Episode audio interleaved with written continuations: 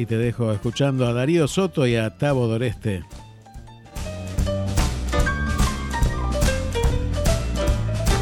Dos argentinos que hacen esto, escucha.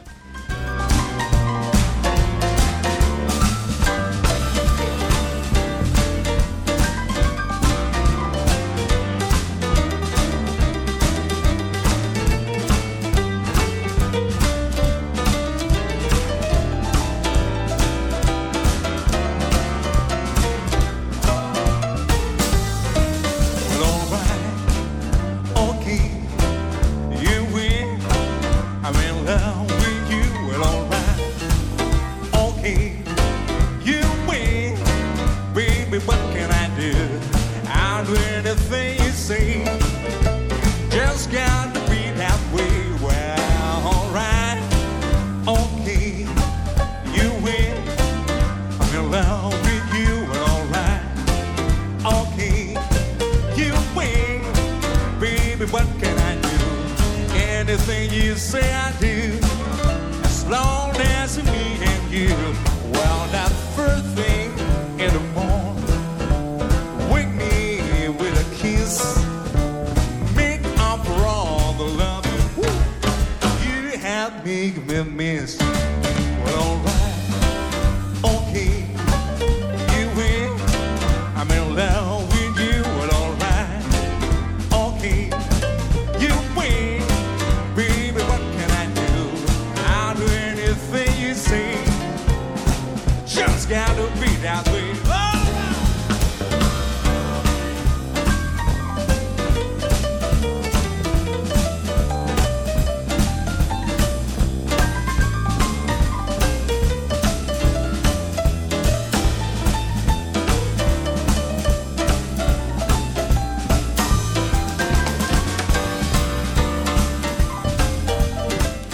Déjame agradecer a la gente de Magnolia que vino hasta la puerta de la radio y me trajo medialunas rellenas, que están haciendo hoy medialunas rellenas que podés pedir al 2291 57 27 48.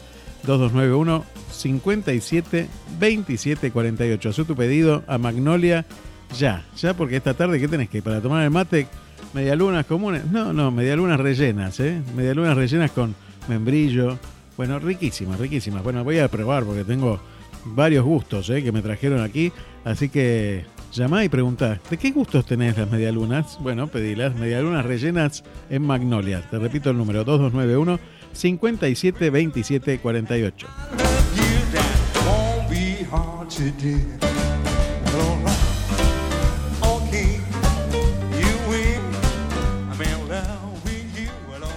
¿Y sabes cómo se llama este tema de que cantan Darío Soto y Tavo Doreste? Alright, ok, you win. O sea, está bien, tenés razón. Ganaste vos. Y así le digo a usted, señor, buenos días. Carlos Dios, ¿cómo le va? Usted gana. Muy buenos días, por favor, ganamos juntos. Es así, es así. Cuando usted gana, yo gano también. Así que es buenísimo. Yo pensaba, pensaba cuando vos decís llamar a Magnolia, ¿qué gustos tienes? En ese orden quiero. es buenísimo. El otro día me lo dijo en italiano. Si lo, si lo pregunto, ¿me lo dice en italiano de vuelta? No, no, déjelo, déjelo. No lo voy a poner en esa postura. espere, espere, vamos a ver un poquito. ¿Cómo le va? Pero muy bien, muy bien. Muy buen sábado para tu hermosa audiencia de Miramar. Acá está lindísimo. Es una hermosa, una hermosa mañana de otoño. Hay un sol muy lindo, está para emponcharse y salir a pasear. Usted salió ya ahí por las barrancas de Belgrano. Qué lindo que es esa zona. ¿eh? Yo me acuerdo mucho de haber caminado esas barrancas de Belgrano y la glorieta de la barranca de Belgrano, hermosa glorieta. Eh, vos sabés que lo más lindo, cuando nosotros nos mudamos de aquí, ahora unos 5 o 6 años, todo el mundo me decía, uy, qué lindo zona, pero lástima lo dejado que estaba la estación, que está acá nomás. Sí. Y decíamos, bueno, sí, pero alguna cosa tiene que tener. Y se pusieron manos, manos a la obra y lo que parecía una locura, hoy uno pasa y es lindísimo. Es lindísimo como lo han arreglado. Y lo que es más lindo, que arreglaron plazas, son tres plazas, arreglaron cada una de las plazas y la gente las cuida, que es lo más lindo de todo. O sea que es posible cambiar las cosas, ¿no? Vos sabés que hay unos dispensers de, bolsas para, para perros, ¿no? Sí, sí. Y para de perros, y la gente saca de a uno, si vos el segundo día se van todo y listo. La gente saca, la utiliza, hay un cesto, eh, qué sé yo, a la mañana, por ejemplo, vos pasás a la de la mañana, están los aspersores que, que van regando, eh, cosas que, que para uno son maravillosas porque funcionan, y es lo que debería ser. O sea que somos capaces de aprender y de cambiar y de, y de mejorar. Somos capaces. Y lo podemos lograr. Totalmente de acuerdo. Hay que tener paciencia. Eso, eso que vos contás llevó tiempo. O sea, esa construcción de, de esa nueva estación aérea que tiene ahora las Barrancas de Belgrano, eh, ese cuidado, esa conciencia de la gente para que no rompa lo que es de uno. Eh, todo eso lleva tiempo, son procesos que llevan tiempo. A veces nos gana la impaciencia y queremos que las cosas pasen de un día para el otro y esto no es, no es así. Ya lo creo. No todo es tocar con, un botón y que todo aparece. Pero bueno, pero así, así son los crecimientos reales, digamos. Sí, sí, claro. Exactamente. Llevan tiempo y vamos, llevan tiempo y, y esperarnos todos y crecer juntos. El tema es empezar. Este exactamente. el tema Exactamente. Eh, dejar, los berrinches atrás. Exactamente, exactamente. Bueno, y contame un poco, ¿en qué a vos te influye la naturaleza? ¿Qué aprendes de la naturaleza? En esta ¿Qué te enseñó la naturaleza? Vos sabés que eh, yo soy una persona de capital y nuestra relación con la naturaleza es mucho más distante que tienen, por ejemplo, ustedes y los oyentes de la radio allí en Miramar sea por el mar, sea por, por el bosque, ¿no? Eh, es una relación mucho más directa. Y yo estuve en el colegio donde estaba, en un colegio católico, teníamos un grupo juvenil católico donde hacíamos muchas cosas, aprendíamos a, conocer a Dios de otra, de otra manera, eh, y una actividad que siempre había era, en una parte año, los campamentos, que era nuestro momento, una fiesta para nosotros. Y esto era más o menos, empezamos a, a los 12 años hasta terminar el secundario, algunos continuábamos. Pero hay un momento, el tercer año, cuando ellos tenían 15 años, ya empezaban a dejar ayudar con los grupos menores, eh, en la parte de coordinación con los chicos más chicos, que hacíamos el campamento de escuela. Quería enseñar a hacer campamentos. y lo llevábamos a un, había un periodo muy grande en la localidad de Jauregui, donde hacíamos generalmente campamentos para 500 chicos. Así que imagínate que era un, un campo grande, digamos, ¿no? Sí, sí. Y, y lo llevábamos ahí, a estos chicos que eran unos, unos 50, o sea, donde había 500, había 50, pero esta vez, en vez de ser participantes, iban a ser sujetos activos. Tenían que aprender para después enseñarle a los chicos, ¿no? Hmm. Eh, desde armar las carpas, les explicábamos cómo armar las carpas, pero después armaban ellos. Y se armaban mal, se les caía la medianoche. Y había que salir a arreglar la carpa, ¿no? eh, enseñábamos a cocinar con pocos elementos. Y después de enseñarle toda la teoría, los chicos esperaban que viniera la comida y decían, bueno, ahora tomen, hagan ustedes la comida, como nosotros. Y sí, con lo que acaban de aprender. Qué bueno.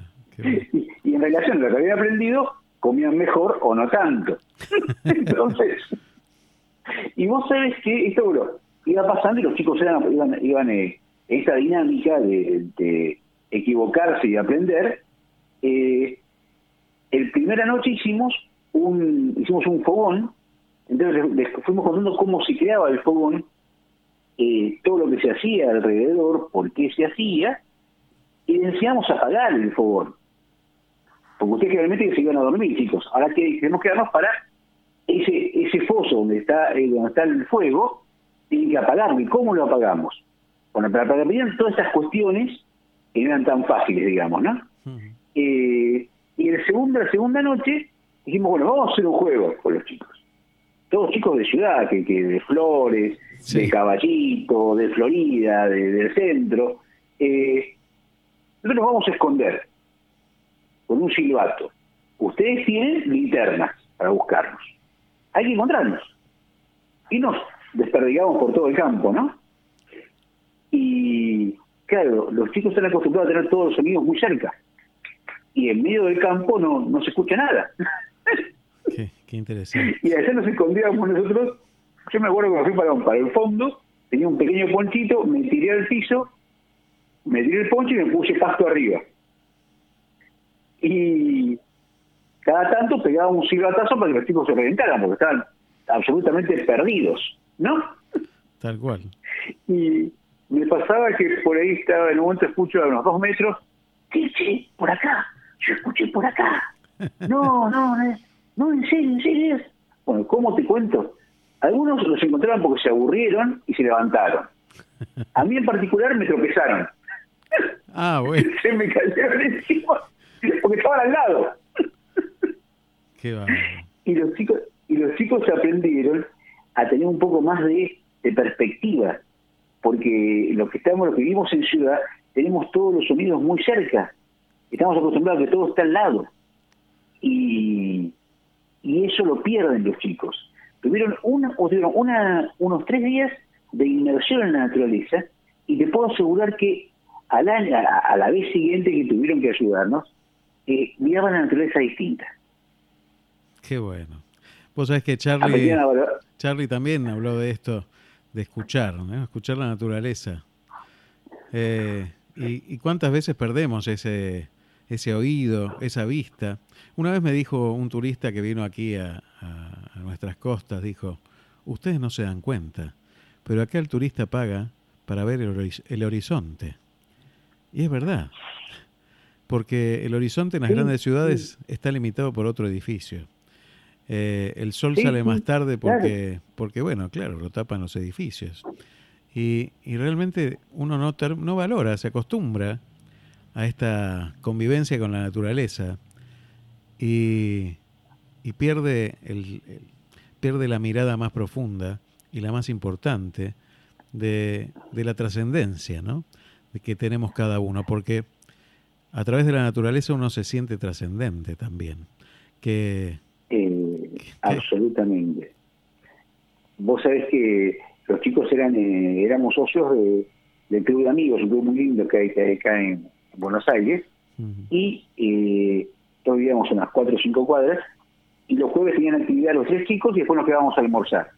Y salíamos eh, tardecito, realmente muy bonito, ¿no? Eh, en una experiencia distinta, en un día distinto, digamos. Y un día salimos y había un viejo bebedero ¿Te acuerdas lo que había de sí, antes? claro. Y como todo bebedero que se parece, tenía muy poquito, el chorro de agua era muy, muy, chiquitito. 3 centímetros venía de alto. Y ahí se va de cabeza eh, Tomás a tomar el, a tomar el agua. Y digo, Tommy, cuidado con los labios, los microbios, que yo. Pero ¿cómo hago, papá? Le pongo el dedo, salta el chorro y va a tomar. Entonces Tomás abrió los ojos como el dos de oro, ¿no? Y le digo, Tomás, te pero digo que me admires por esta pavada. Bueno, hay que conocer esos viejos trucos. Bueno, pero a ver, yo entiendo que tuve poca relación con la naturaleza, los chicos están en otra galaxia. Están en otro. ¿Eh? Preguntarles, preguntarles, siempre le digo, chicos, ¿dónde está el norte? Entonces miran para arriba y yo los miro a ellos, ¿no? a ver, ¿dónde sale el sol? que se aprendan a ubicar, porque en la ciudad están perdidos. Sí, yo creo que muchas veces todos estamos perdidos ¿eh? y perdemos el norte, y perdemos el norte, sobre todo por estos lares de, este, de esta tierra humanitaria. Pero a Dios gracias que tenemos, yo voy a terminar agradeciéndole la pandemia, ¿no? Pero parece un sinsentido. Pero a Dios gracias que este cimbronazo que nos dio la naturaleza nos obligó a, a revalorizar lo importante, a poner los puntos donde, donde hay que ponerlos y, cachetearnos y, realmente eh, revalorizar la creatividad, el trabajo en equipo y la inteligencia y la audacia, ¿no?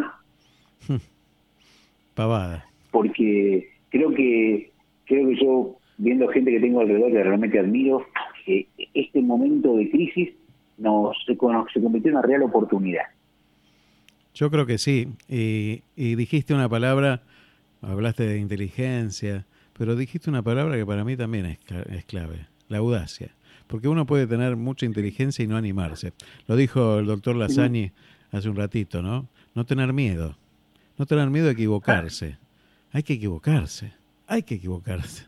Yo te apuesto lo que quieras, que Lasagne antes de, de embocar con el láser en la superficie que quería lograr, erró muchísimas veces.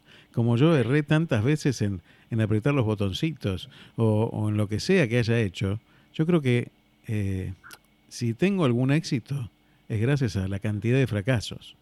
Eh, porque no hay otra manera, no hay otra manera. Y hay que tener audacia para atreverse a equivocarse. Y eso es lo que me encantaría transmitirle a los jóvenes, que muchas veces no un amigo, un amigo de mi padre eh, se recibió de sociólogo y consiguió una beca para hacer un doctorado en Londres, ¿no? Entonces se fue solo, sin la esposa, para estar bien abocado al, al, doctorado, digamos, ¿no? Y él tenía una habitación en la, en la, en la universidad, eh, tomaba clase, anoche, a la tarde estudiaba, podía dar una vueltita por la ciudad, pero estaba bien metido en, en el curso, en el trabajo, ¿no? Y así fue uno, dos, tres, cuatro días. Al quinto día se le acerca el profesor. El doctor, ah, sí, que tengo una... Le pedir, por favor, no venga más. ¿Cómo no venga más? No, no, mire, ya está bien, váyase. No, no. Lo que pasa es, ¿sabe qué pasa? Usted no pregunta. Si usted no pregunta es porque sabe. Y si sabe, no tiene que estar acá. Acá están para los que no saben. Tremendo. Buenísimo, Charlie. Buenísimo, Carlos. Excelente. Excelente cierre. Y no quiero decir más después de eso, porque la verdad que lo dice todo. Hay que preguntar, hay que atreverse. Un profesor mío de la facultad decía, la pregunta más tonta es la que no se hace. Sí. Es así. Carlos, que tengas un gran fin de semana. ¿Sabes qué? Después de hablar con toda la gente que hablé esta mañana, me siento mucho mejor. Muchas gracias. Yo también. Un abrazo grande para usted. Buen fin de semana.